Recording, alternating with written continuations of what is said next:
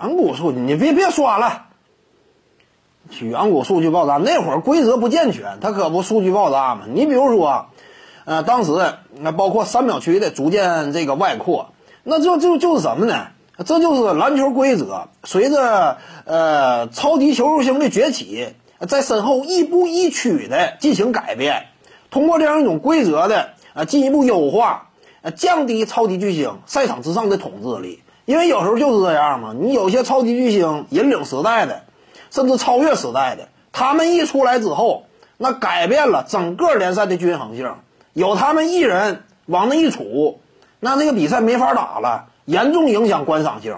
因为往往比赛就是这样。如果说啊出现一位球员，呃绝对的统治力，那你这干脆别玩了，你这比赛也不会好看的。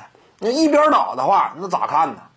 而且呢，它也容易形成一种战术单一化。你比如说当时那防守三秒。还是范围比较狭窄那会儿，那人家就吊中锋呗。一开开球之后，争取呃无论如何把球传到这个篮下啊站桩中锋手里。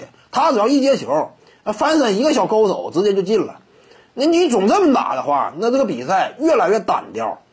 那比赛要丰富多彩才好看呢。而且呢，比赛当中最好是呃每名球员呢，他能够扮演的角色作用呢相对均衡，它是更好看的。如果说你规则不健全的话，呃，在某些规则的灰暗地带，呃，因为某些顶尖球星的崛起，使得这个比赛你彻底没法看了。那当时数据为什么爆炸？这就是因为规则是滞后的，规则是根据呃这项运动随着时代发展，呃新的打法、新的球员出现、呃新的天赋出现进行调整和改变的。你在这种改变之前，你当然数据层面显得更加炸裂了，这非常正常。